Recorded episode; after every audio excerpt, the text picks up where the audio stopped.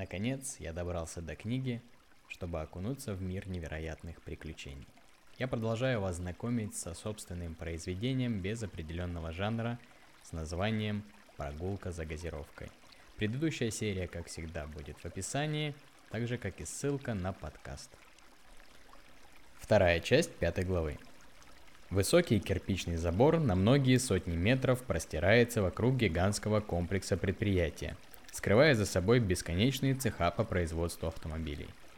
Небольшие угловые ворота шириной метра четыре, не больше, встречают посетителей элегантной кованой аркой с именем своего основателя. От этого государство не стало избавляться. Удивительно – но на въезде нет никакой охраны. Машина Леона беспрепятственно попадает на внутреннюю территорию промышленного комплекса, исполинские размеры которого воистину впечатляют. Внутри тоже безлюдно. Редкие машины проезжают от одного огромного ангара к другому. Вдали где-то слышатся голоса, шум работающей техники. Вдоль забора в ряд стоят новенькие малолитражки черного, бежевого и синих цветов. Очень популярные автомобили в послевоенной Франции. Припарковав машину, Леон решил пройтись по мощенным дорожкам в надежде повстречать своего нового знакомого. Но внезапно из здания через деревянную скрипучую дверь выскочил мальчишка в широченной рубашке не по размеру. В его руках была папка с корреспонденцией. «Мальчик, извини, где здание администрации завода?» «Вы на него смотрите, месье!» Парень указал рукой на невысокое строение за своей спиной, после чего прыгнул на приставленный к стене велосипед и с силой нажимая на педали, помчался куда-то вглубь комплекса. Леон, не торопясь, поднимается по ступенькам. Но как только он прикоснулся к ручке, дверь распахнулась. На улицу стали выходить люди, много людей. Мужчины, женщины, старики, самая разношерстная публика. Не замечая блондина в элегантном костюме, они стали разбредаться во все концы комплекса. Дождавшись, когда последний человек вышел, Леон шагнул внутрь. В небольшом холле с пологой лестницей посередине нашего героя встретил любезный секретарь. «Добрый день, могу я вам чем-то помочь?» «Здравствуйте, я хочу пообщаться с руководителем. Вы по какому вопросу?» Леон быстро достал свое удостоверение. «Я из суда Марселя. Хотел бы пообщаться о месье Кроже». На лице мужчины появилось искреннее удивление. «Бернард? А что с ним?» «Боюсь, я не могу обсуждать этого с вами. Да, конечно. Прошу прощения. С кем бы из руководства вы хотели бы пообщаться? У нас сейчас небольшая неразбериха, да вы и сами наверняка знаете. Жестом мужчина приглашает Леона подняться по лестнице. Кто из руководства остался после ухода месье Рено? Секретарь остановился и испуганно посмотрел в лицо блондину. Чуть ли не шепотом он ответил. В администрации никого, все руководство новое. Если вам нужен кто-то, кто работал бок о бок с основателем компании – то это, помимо меня, Бернарда и других рядовых работников в цехах, руководитель конструкторского бюро месье Сенар. Кстати, он непосредственный начальник месье Краже. А что он натворил? Лего, Леон загадочно улыбнулся, но ничего не ответил. «Как вас зовут?» «О, я Баларе, Тири Баларе, месье». «Очень приятно познакомиться, месье Баларе. Мое имя Леон Руэ. Скажите, вы долго проработали с месье Рено?» Я работал в здешней администрации с основания этого предприятия в 1921. Штаб-квартира находится в Булоне, вы это наверняка знаете. А тут руководителем числился месье Лепик, друг и соратник месье Рено. Вместе мы проработали до 44-го, пока не случилось ужасное. Я думал, ужасная это война. Леон вопрошающе посмотрел в лицо немолодому секретарю. Его тоненькие усики нервно шевелились на узком лице – что свидетельствовало о внутренних переживаниях мужчины. Вы, конечно, правы, но благодаря месье Рено для каждого работника его предприятий война прошла несколько проще, чем для других жителей Франции. А с тех пор, как его не стало, все прошло, пошло наперекосяк. Что вы имеете в виду? Месье Баларе оглянул по сторонам. В холле не было ни звука. Во время оккупации предприятие продолжало функционировать. Более того, нам выплачивались неплохие зарплаты – я даже не знаю, как месье Рено смог об этом договориться. Работы было много, как на немецкое, так и на французское правительство. Месье Лепик не задавал много вопросов. Вся корреспонденция между офисом в Булоне и нашим проходила через мои руки. В основном это были указания от господина Рено. Обратной почты было совсем немного, преимущественно отчеты. Немецкий комиссар регулярно все проверял, но ни разу не обнаружилось данных о работе с союзными войсками. Тогда почему вы уверены, что выполнялись не только немецкие заказы? Со слов Месели Пика, производство танков на нашей, для нашей армии не останавливалось ни на день после объявления войны. Я простой секретарь. Засекреченные бумаги отправлялись тайной почтой, которой у меня доступа нет. Может, у господина Сенара вы сможете узнать больше. Где я могу найти конструкторское бюро? Это небольшое продолговатое здание в дальнем левом углу комплекса. Вы увидите широкие стальные двери, они вечно открыты. Внутри просторный ангар, разделенный на два сектора.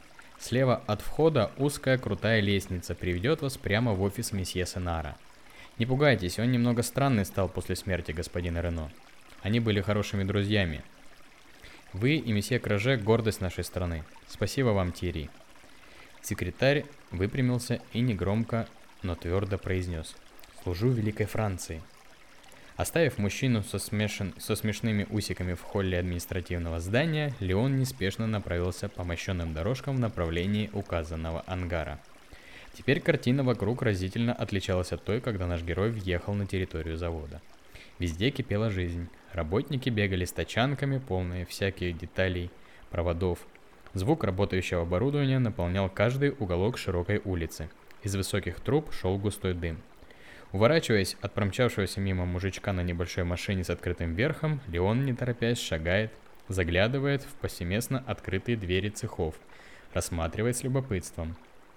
Тут все искрит, режут металл. Там тактичный стук, выгибают какие-то формы. В следующем помещении в ряд стоят моторы, гудят от напряжения. На всех работниках фирменные халаты. На полу чисто. Загляденье. Картина явно нравится нашему герою. «Осторожно! Смотри, куда идешь!» По дороге проезжает подгоняемая молодой женщиной телега с колесами самых разных размеров. Наконец, в дальнем углу огражденной территории предприятия Леон обнаруживает нужный ангар, ворота которого, как и говорил секретарь, распахнуты. Внутри все заняты делом. Слева от входа крутая лестница ведет в небольшую комнату. Не теряя ни минуты, Леон поднимается и стучит в закрытую дверь. «Заходите!» В комнате тесно. Широкий стол, закрывающий больше половины пространства, захламлен какими-то чертежами, рисунками, карандашами и транспортирами. Однозначно здесь со страстью занимаются любимым делом. Хозяина кабинета наш герой застал в неприличной позе. Тот с увлечением что-то искал на нижней полке шкафа, установленного у задней стены. В шкафу тоже много всяческих документов, свертков, чертежных приспособлений. Только на самом верху ярко выделяется на фоне этого хаоса стоит небольшая фотография в золотой рамке. На ней изображены двое мужчин. В углу приоткрыта створка, из пространства виднеется рукав хорошо сшитого пиджака. Не отрываясь от своих поисков, мужчина со взъерошенными волосами начинает диалог с посетителем. «Я слушаю». «Добрый день, месье Сонар». Услышав свое имя, хозяин кабинета быстро выпрямился и повернулся к блондину – меня никто не называет месье Сенар. Чудаковатой наружности мужчина со странной причем, с прической, толстыми круглыми очками и заляпанной чем-то красным воротником рубашки, явно большего размера, чем нужно, вызывает улыбку у нашего героя. Леон делает шаг вперед и тянет руку. Меня зовут Леон Руэ, я из суда города Марсель. Ловкое движение, удостоверение на мгновение покидает карман пиджака. Месье Сенар осторожно приветствует посетителя – да, добрый день. Чем могу служить? Глава конструкторского отделения жестом указывает Леону на небольшой стул. Последний присаживается, закидывает ногу на ногу. Благодарю вас. Перед нашим героем сидит пожилой мужчина, лет 60, не меньше. Рукава его рубашки испачканы чернилами. Живые глаза за толстыми линзами очков замерли, уставившись на собеседника. «Месье Сенер, я приехал к вам по рекомендации нашего общего знакомого, Бернарда Краже», а, да-да, Бернард. Очень ответственный работник. Знаете, он работает на нашем предприятии с самого его основания. За эти годы дослужился из разнорабочего до конструктора. Леон выпрямился, с его лица исчезла привычная улыбка. Что вы можете рассказать о работе на предприятии в военные годы? На лице собеседника явная растерянность. Он начинает судорожно перебирать бумаги. А что я могу рассказать? Я уже все рассказал полиции. Да, меня допрашивали много раз. Я выполнял указания руководства, как и все на нашем предприятии. Иного выбора у нас не было. Вы знаете, есть мнение, что не все слепо подчинялись новому руководству. Вроде как было даже сопротивление. Я ничего об этом не знаю. Насколько мне известно, фактически и нового-то руководства у нас не было. Месье Рено продолжал возглав... возглавлять компанию. Месье Сенар, вы водите автомобиль? Ну конечно, я же их проектирую. Если бы не водил, то это было бы как сапожник без сапог, понимаете? После этих слов конструктор странно засмеялся, словно не был уверен, смешно это или нет. Леон продолжает беседу. Я подозреваю, что вам выпала честь водить новейшую модель, которую еще не выпущена на рынок. Периодически да, я сам провожу испытания. Такие модели требуют доработок, прежде чем их продавать. Да, я видел красный купе, потрясающий цвет. Удивительно, что такой красивый автомобиль паркуется подальше от людских глаз. Тут ли он встает и подходит к большому окну, из которого виднеется весь цех. За стеклом разные люди слаженно трудятся над созданием четырехколесного транспорта. Наверное, сложно вести двойную жизнь. Казаться всем немного сумасшедшим, таковым не являясь. «Месье Сенар, у меня, к сожалению, очень мало времени. Мне нужна ваша помощь». Старик недоумевающе смотрит на Леона, хлопает глазами, тело неподвижно. Наш герой, повернувшись, продолжает. «Я смотрю на вас. Вы чертовски напоминаете мне того молодого парня, что приобнимает на фотографии месье Рено. Вы были хорошими друзьями, не так ли? Только вот на фотографии вы такой аккуратный, подтянутый, с хорошей стрижкой и, судя по всему, дорогими часами. Леон делает шаг в сторону фотографии, прищуривается, всматривается в изображение. Конструктор продолжает сохранять напряженное молчание. Вы стали старше, а манеры-то сохранили. В салоне вашего купе аккуратно сложен отличный костюм и туфли – Думаю, там найдутся и различные косметические средства, которыми приводят прическу в порядок, чтобы вам было комфортно, когда вы выйдете отсюда. А эти нелепые очки, через такие линзы ваши глаза должны быть размером не меньше сантима, а они точно такие же, как мои. Бросьте, Жан, не нужно притворяться, мне действительно нужна ваша помощь. Я работаю над делом месье Рено и хочу помочь его супруге добиться справедливости. Месье Сенар встал и серьезным лицом подошел к окну закрыл жалюзи. После чего выпрямился, поправил рубашку и волосы. Очки отправились на стол. Выходит, я недостаточно маскируюсь. Что ж, месье Роя, вы меня раскусили. Во всем безумии, что происходит тут в последние годы, мне удалось сохранить трезвый рассудок и свое место, как видите. Поэтому не осуждайте меня. Ну что вы. Честно говоря, я не сразу догадался. Сменная одежда, фотография из молодости, даже дизайнерский пиджак, что висит у вас в шкафу – все это не говорит ни о чем. Но ваши дурацкие очки, ухоженные, ухоженные руки и рубашка по индивидуальному пошиву. Эти мелочи не состыковываются с образом чудаковатого инженера. Вы не глупый человек, поскольку таким образом сумели сохранить свою должность. В 44-м было страшно. Только мы освободились от гнета немцев, французское правительство начало разбирательство. Забирали без суда и следствия. Посмотрел бы я, как они себя повели на наших местах. Вы не против? Мужчина достал из стола портсигар и предложил Леону, но наш герой не является приверженцем этой пагубной привычки. А я закурю. Чиркнув спичкой, месье Сенар выпустил в потолок густой клуб дыма. Да, давненько не был с собой в этих стенах. Новое правление за всем следит. До сих пор ищут немецких шпионов и подсобников. Что вы хотите знать? Месье Сенар, расскажите мне о том, какая работа велась на предприятиях во время оккупации и какую роль играл господин Рено. Мы делали танки для немцев, это известно каждому. Тут выбор был непростой, либо ты подчиняешься, либо в концлагерь или сразу пулю в лоб. Но вот что знают немногие, это о нашей параллельной работе на французское правительство. Я не входил в состав высшего руководства – но точно знаю, что Рено пошел на какое-то соглашение, в результате чего практически все управляющие остались на своих местах. Днем мы огружали танки немцам, ночью союзникам. Я думал, вы дружили. С началом войны Рено улетел в Штаты, ничего никому не сказав, а когда вернулся, то был очень закрытым. Говорил мало, в основном давал указания. Это много объясняет. У вас сохранились какие-то бумаги об этом периоде деятельности? Пожилой мужчина задумчиво уставился в рисунки, развернутые на столе. Все документы выгребла полиция, когда предприятие национализировали. Но Конструктор встал на стол и забрался на верхнюю полку своего шкафа. Немного там пошуршав, достал пыльные свертки бумаг. У меня сохранились чертежи элементов для машины FT. Этим недотепам было непонятно, что это, поэтому они не забрали их. Это, конечно, не то, на что я надеялся. Не торопитесь, месье Руэ. Все чертежи, прежде чем запускаться в производство, проходили одобрение Министерства Вооруженных Сил освободительного движения, что обозначалось вот таким замечательным штампом и подписью. На пожелтевшем листе четко читается черный штамп «Свободная Франция. Деголь, 1941». А это уже кое-что, месье Сенар. Скажите, могу я позаимствовать у вас этот документ?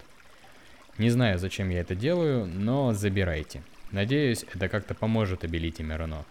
Не сомневайтесь в этом. Леон аккуратно свернул чертеж, после чего обмотал сверток своим пиджаком. Месье Руэ, есть множество подтверждений того, что Луи Рено не предавал Францию. Но они спрятаны от глаз общества, а все, кто про это знают, либо сидят по тюрьмам, либо мертвы. Надеюсь, вы понимаете, насколько это серьезно. Я вам очень признателен за помощь. Надеюсь, с вами все будет хорошо, господин Сенар. Вы не знаете, куда могли спрятать эти доказательства?» Старик чуть улыбнулся, после чего встал и взъерошил волосы на голове до первоначального состояния. «Уверен, вы отыщете их. Ну, пора. У меня много работы». После крепкого рук- рукопожатия Леон вернулся обратно к своему «Пежо». Поразительная удача. На пути опять не встретилось ни одного охранника. Работникам было наплевать на странного блондина с пиджаком в руках. Очевидно, руководители менялись так часто последнее время – что на людей в нерабочей форме никто не обращал внимания. Закинув ценный документ в свой портфель, предварительно аккуратно его согнув, Леон сидит в водительском кресле. Двигатель монотонно урчит, помогая спокойно думать о полученных данных. Со стороны может показаться, что наш герой обладает какой-то магией общения с людьми, благодаря которой с легкостью получает все, что ему нужно. Но это не так. За долгие годы практики он не раз ошибался, из-за чего допускал серьезные промахи, но теперь, используя свою абсолютную наблюдательность, этот мужчина действительно совершает вещи, напоминающие волшебство. Незапланированный визит на дочернее предприятие национализированной автомобильной компании немного приоткрыл завесу темной истории супруга мадам Булер. Но впереди еще много неизвестного. Дорога до Перелата заняла весь оставшийся день. Прибыв в отель этого небольшого городка глубоко за полночь, Леон, довольный результатами, забылся безмятежным сном в крохотном номере с потрясающим видом на Альпы. Конец пятой главы. Глава шестая. Перелат – типичный французский городок приальпийского региона. Тут имеется множество строений древности, сохранившихся до наших дней в приличном состоянии, и бесконечно потрясающие пейзажи. В одном из зеленых скверов на изящной деревянной скамейке сидит Леон – Хрустящий багет с чесночным маслом служит ему легким завтраком на свежем воздухе. Рядом с нашим героем лежит нераскрытый конверт, что мадам Булер передала при последней встрече. Стряхнув с колена крошки, приконченной трапезы, мужчина аккуратно открывает пакет и достает содержимое. В шапке красуется герб Банк Националь Сент-Этьен. Ниже фигурирует наименование компании супруга мадам Булер, после чего следуют столбцы нескончаемых чисел и дат – Доброе утро. Вы господин Руэ. Леон подскакивает с насиженного места. Доброе утро. Полагаю, месье Калькуле? Оба мужчины опускаются на скамейку, расположившись в полоборота друг к другу. Со мной связалась Кристиана Буллер и попросила встретиться с вами. Сказала, что это связано с ее покойным мужем. Да, это так. Мадам Буллер борется за честное имя своего супруга. Я взялся ей в этом помочь. А она уверена, что имя Рено абсолютно честное. Я не берусь никого осуждать, считаю, что не имею на это права. Но одно я знаю точно. В условиях войны приходится совершать поступки, о которых потом жалеешь. Мужчина в крохотных кругл- круглых очках выглядит значительно моложе, чем все другие люди, непосредственно знакомые с месье Рено. Признаться, я не понимаю, почему супруга Рено позвонила именно мне. Мы с ним проработали всего несколько лет, и вы знаете, Луи был изобретателем, вырос в богатой семье, из-за чего с детства не считал деньги. А я по образованию бухгалтер. Считать деньги – мое призвание. У меня сейчас успешный банковский бизнес. Видимо, на этом ваши пути и разошлись? Партнерство подразумевает взаимовыгоду, а наши отношения были больше похожи на игру в одни ворота. И тем не менее, я благодарю вас, что нашли время на встречу. Месье Калькуле, вы не могли бы взглянуть на это?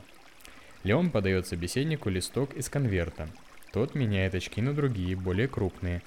Вероятно, постоянная работа с цифрами быстро портит зрение. Внимательно изучая документ, мужчина демонстрирует сначала ухмылку, но спустя мгновение серьезное удивление. «Откуда у вас это?» Мадам Болер постаралась.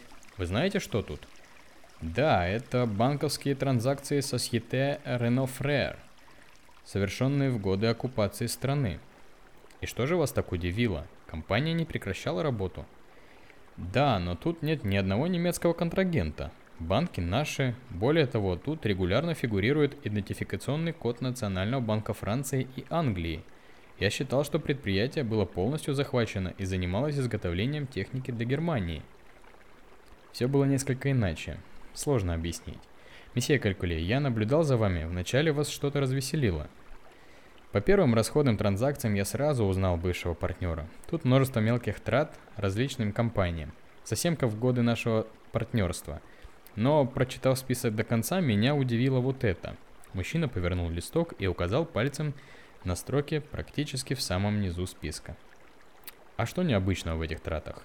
Мне неизвестны коды этих финансовых учреждений, а я знаю все коды наизусть, которые используются на территории современной Франции. Возможно, это иностранные коды? Вполне может быть, но точно не ближайших стран. Они мне тоже известны. Нужно попробовать обратиться к справочнику у меня в банке. О, это было бы чудесно. Вы на машине? В этом нет необходимости, тут пешком 15 минут. Помещение Банк Фебле Ан Франц располагается на первом этаже невысокого здания, значительно поврежденного во время войны. С одного края все еще ведутся строительные работы, из-за чего тут довольно пыльно и шумно. Сотрудников нет на месте, рабочий день начнется только через час. Проходя через приемный холл, Леон с интересом рассматривает фотографии работников, вывешенные на стене. Эдакая новинка среди коммерческих компаний. Пойдемте, месье Руя, мой офис находится дальше. Кабинет руководителя просторный, но совсем простой. Тут нет дорогой мебели или ненужных украшений, все скромно и со вкусом. Месье Калькуле присаживается на твердый стул. Уникальный факт для владельца серьезной компании – из тумбы на стол помещается толстая книга. Так, сейчас посмотрю. Месье Роя, можно еще раз взглянуть на ваш документ? Код начинается на 0.12. Листая страницы справочника, банкир никак не найдет нужные ему цифры. Леон тем временем еще раз внимательно изучает документ, сравнивая суммы доходов и расходов. Числа указывают, что месье Рено оставлял себе незначительную часть выручки – Остальное отправлялось маленькими суммами на неизвестные счета. Внезапно наш герой вспоминает надпись на печати чертежа, полученного на заводе в Баняле. Справочник составлен в алфавитном порядке. Попробуйте поискать в самом начале, а конкретнее посмотрите Алжир. Леон отвернулся к окну и закрыл глаза. Утвердительный ответ Калькуле вызывает самодовольную улыбку.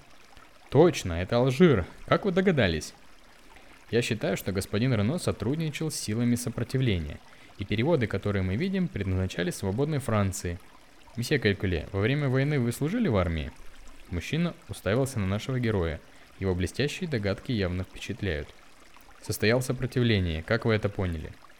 От привычек военных довольно сложно избавиться. Выправка, аккуратный внешний вид, ранний подъем. Ну и след от медали в этой пустой рамке. Хотя, конечно, медали вручают не обязательно военным. Что-то не срослось? Компания не закончилась. Она ведется в Алжире, как я сам не догадался. Правительство Деголя находилось в этой африканской стране. Нужно сделать запрос в Банк Националь. Леон не ожидал такой заинтересованности от бывшего партнера, но, очевидно, у того были причины недолюбливать правительство. Мне не нравилось, как Луи вел свой бизнес, но он был изобретателем, творцом, что принесло свои плоды в конце концов – Помимо этого, я, как и вы, не верю в его предательство. Потому помогу вам. Давайте встретимся за, здесь завтра утром. Посмотрим, что получится разузнать. Обаяние Леона позволило ему напроситься на чашечку чая к хозяину банка. За непринужденной беседой наш герой расспросил бывшего партнера месье Рено о его военном прошлом и о том, как ему удалось сохранить свое банковское дело. Оказалось, что банк Фембле Ан Франс совсем новая организация, существующая немногим больше года – До войны же господин Калькуле продолжал работать бухгалтером, как и в годы партнерства с автомобильным конструктором. Открытие кредитной организации – дело не дешевое, но чувствуя, что одним обаянием не пробить завесу тайны о привлечении средств на такой бизнес, Леон тактично не касался этого вопроса. Его интерес был направлен на нововведения, которые Калькуле использовал в своем банке. Например, банк Фебле Ан Франс предлагал обслуживание не только физическим лицам, но и компаниям, что является редкостью для мелких частных банков послевоенной Франции. В зоне, где обслуживаются частные клиенты, расставлена красивая удобная мебель, яркий контраст с убранством кабинета директора. Круглые столики, словно в кафе, как будто приглашают посетителей присесть и обсудить финансы. Новая система очереди. Больше не нужно предварительно записываться, чтобы быть принятым. В организации месье Калькуле предусмотрена схема с очередью по квиткам. Квитки тоже имеют разный функционал, зависящий от цели визита клиента. Невероятно удобно. Пытаясь быть более открытым перед посетителями, руководство банка предоставило подробную информацию о сотрудниках. В широком доступе она располагается на одной из стен холла. Тут же красуется фотокарточка и месье Калькуле. Как утверждает сам банкир, в настоящее время привлекать финансы можно только при максимальной открытости, иначе люди просто не доверят вам свои деньги. Словно завороженный, Леон расхаживает по залу, где в скором времени будет бурлить жизнь, начнется работа с огромными суммами. Наш герой никогда не упускает возможности научиться чему-то новому, как-то накормить свой ум, и банк Фебле Анфранс предоставляет такой шанс. Задавая правильные вопросы, Леон раскрывает своего собеседника – тот с огромным удовольствием рассказывает о своем детище, сравнивает с работой конкурентов, указывая на их недостатки. Однозначно, компания – предмет гордости месье Калькуле. За экскурсией незаметно пролетает час. Вот на пороге появляются первые сотрудники. Молодые девушки и мужчины все одеты в аккуратную форму служащих. Они быстро занимают свои места, готовые принимать посетителей. Горячо поблагодарив за полезное времяпровождение и договорившись о встрече с банкиром на следующий день, Леон вернулся в отель, где занялся составлением дальнейшего плана своих действий. Корректировки приходится вносить регулярно. На вечер же сегодня... На вечер же наш герой запланировал культурное мероприятие. В театре проходит выступление труппы с магическим шоу. Весь город пестрит объявлениями об этом событии. В местной газете, что можно купить за четвертак у мальчишки на любом углу, Выступлению отведена первая страница. Публике обещается невероятное представление, способное поразить до глубин души. Громкое заявление. Леон не может не убедиться в правдивости этого высказывания. Кроме того, лицо главного мага с афиши кажется нашему герою невероятно знакомым. Конец первой части шестой главы. Тесный зал плотно забит посетителями. Создается впечатление, что билетов на шоу продано гораздо больше, чем возможностей у концертной площадки разместить зрителей. Рассевшись за столами, люди весело пьют, едят, громко смеются. Одним словом, атмосфера праздничная. Леон занимает место у барной стойки. Тут более просторно, воздух не так пропитан густым запахом табака, и алкоголя. Кроме того, тут отличный обзор сцены.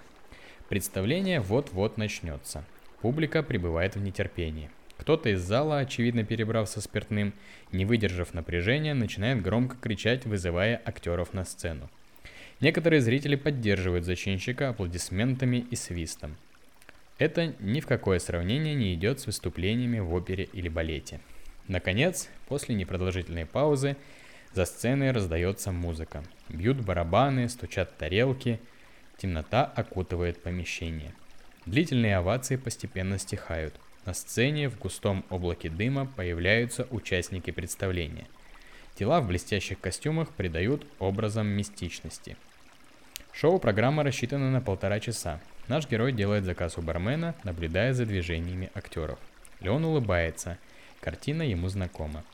На сцене выступает высокий мужчина восточной наружности, облаченный во все черное.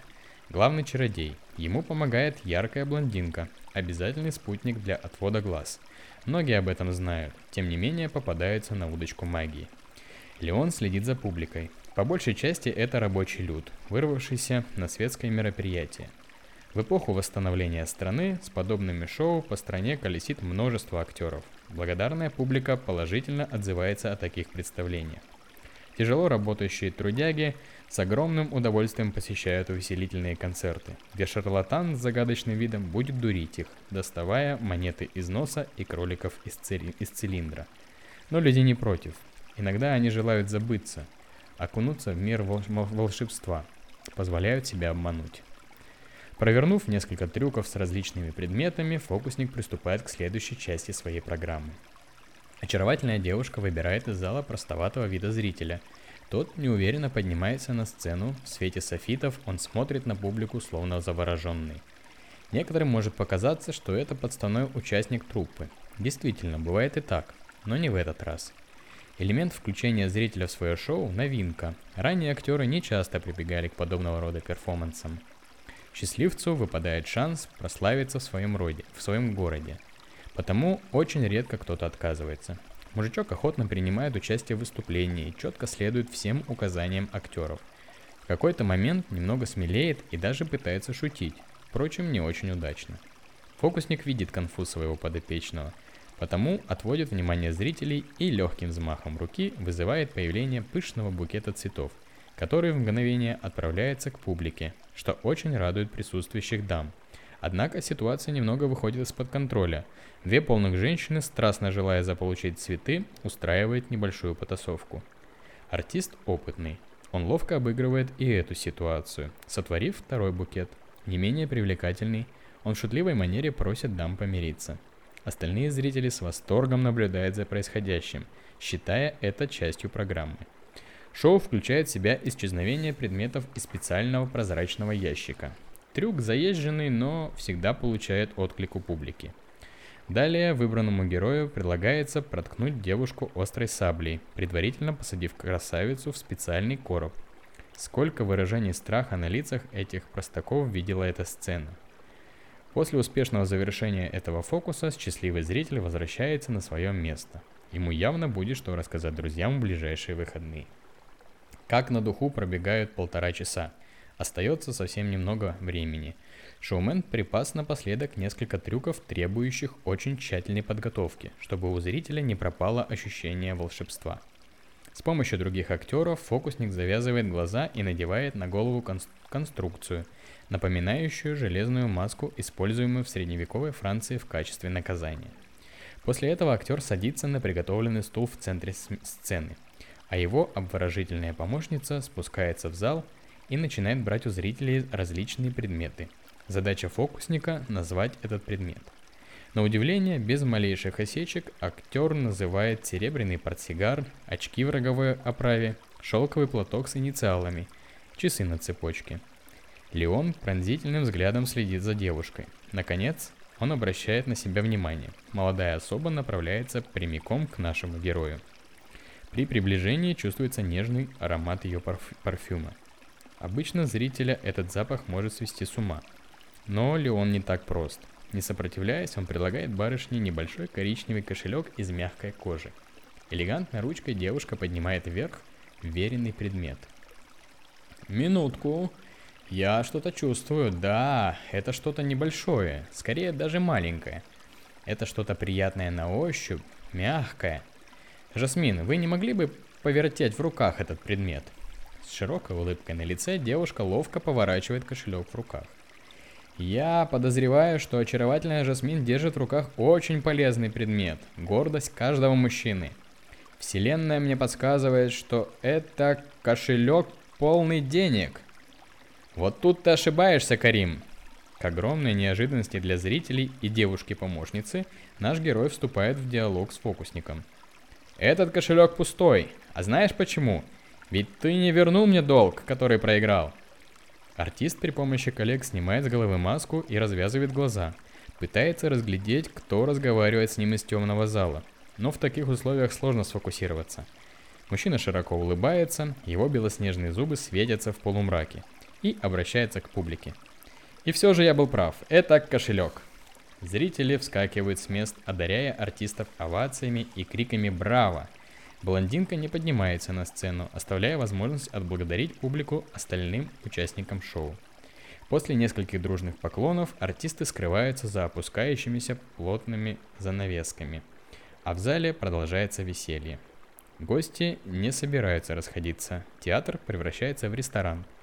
Выходят официанты, предлагающие различные угощения и выпивку. Спустя несколько минут к нашему герою приближается артист. На сцене он казался выше. Я уже было подумал, что слух подвел меня. Не может быть, Леон Руэ. Карим Лагранж, старый друг. Мужчины радушно приветствуют друг друга. Молодая девушка стоит немного в стороне и улыбается. Столько лет! Я рад, что ты пережил это темное время для нашей страны. Позволь представить, моя невеста Жасмин. Девушка кокетливо протягивает крохотную ручку. Леон отвечает улыбкой и поклоном. Заказав шампанского, троица располагается у барной стойки. Тут немного народа, никто не помешает старым друзьям предаться воспоминаниям. «Про какие деньги ты говорил? Я что-то не помню». «О, твоя память уже не такая острая, как 10 лет назад. Помнишь тот вечер в Париже? Мы поспорили, выпорхнут ли голуби у мимо. Они не выпорхнули. Мне помнится, что как раз птица смогла вылететь из тугой клетки, что ему готовил незатейливый чудак. Они вываливались наружу. Конфуз невероятный. Но ведь это делали. Птицы оказались вне клетки. Ты все такой же плут, Карим. Я рад, что ты продолжаешь развивать свое искусство. Правда, надо сказать, что номера устарели, необходимо что-то новое. Мы же с Мин работаем над новой программой. Планируем представить ее в Париже уже этой осенью. А ты, как я понимаю, забросил наше дело. Ну ничего, приходите вместе с Анной посмотреть. Я дам вам лучшие места в первом ряду. При этих словах Леон затушевался. Сохраняя на лице улыбку, его глаза наполнились грустью и скорбью. Внимательный друг моментально заметил перемену в образе нашего героя. Что-то не так? С Анной все в порядке? Немного помолчав, Леон сделал несколько небольших глотков из бокала. Война много изменила в нашей жизни. Анны больше нет. Друг, мне так жаль, я не знал. Все хорошо. Прошло уже столько лет. Давай не будем о грустном такой вечер. Лучше расскажи, как такому, как ты, досталась такая очаровательная красотка? Компания переместилась от барной стойки к угловому столику, где, не привлекая внимания, друзья поведали друг другу истории своей жизни с момента расставания – Множество воспоминаний захлестнуло этот вечер. Бывшие коллеги радостно делились событиями последних лет, искренне удивлялись и восхищались достижениями каждого. Карим Лагранж в прошлом малоизвестный клоун и трюкач из бродячего цирка, чьи родители прибыли во Францию из далекой арабской страны в прошлом столетии. Ныне именитый волшебник с собственным театром в Руане. В военные годы служил в пехоте, прошел множество сражений на фронте, получил несерьезное ранение и даже был отмечен медалью освобожденной Франции. Свою любовь к магии этот мужчина взрастил с невинного увлечения фокусами. Они помогали выжить в бедном пригороде Парижа начала 20 века. С Леоном они исколесили всю страну, выступая как перед скромной публикой, так и в самых именитых театрах, где искушенного зрителя было сложно чем-то удивить, но друзьям всегда это удавалось. Наш герой был очень рад этой встрече. Давно ли он так не смеялся от души? Карим с труппой завтра отбывает в Абену. Их тур проходит почти через всю страну и заканчивается грандиозным шоу в столице. Друзья обещают друг другу не теряться, обмениваются новыми контактами. Оставив позади шум концертного зала, согретый теплом встречи с близким человеком, Леон вернулся в свой крохотный пустой номер. Тени воспоминаний следовали за ним по пятам всю дорогу, не позволяя в полной мере насладиться вечером – под тяжестью мысли он опускается на кровать. Стеклянные глаза смотрят куда-то в темноту. Этой ночью призраки прошлого оберегали сон нашего героя. Конец второй части шестой главы. Расследование постепенно обрастает новыми фактами. Попутно открываются некоторые интересные стороны жизни нашего главного героя. Как будет ситуация развиваться дальше, узнаем в следующий раз. Благодарю вас за внимание.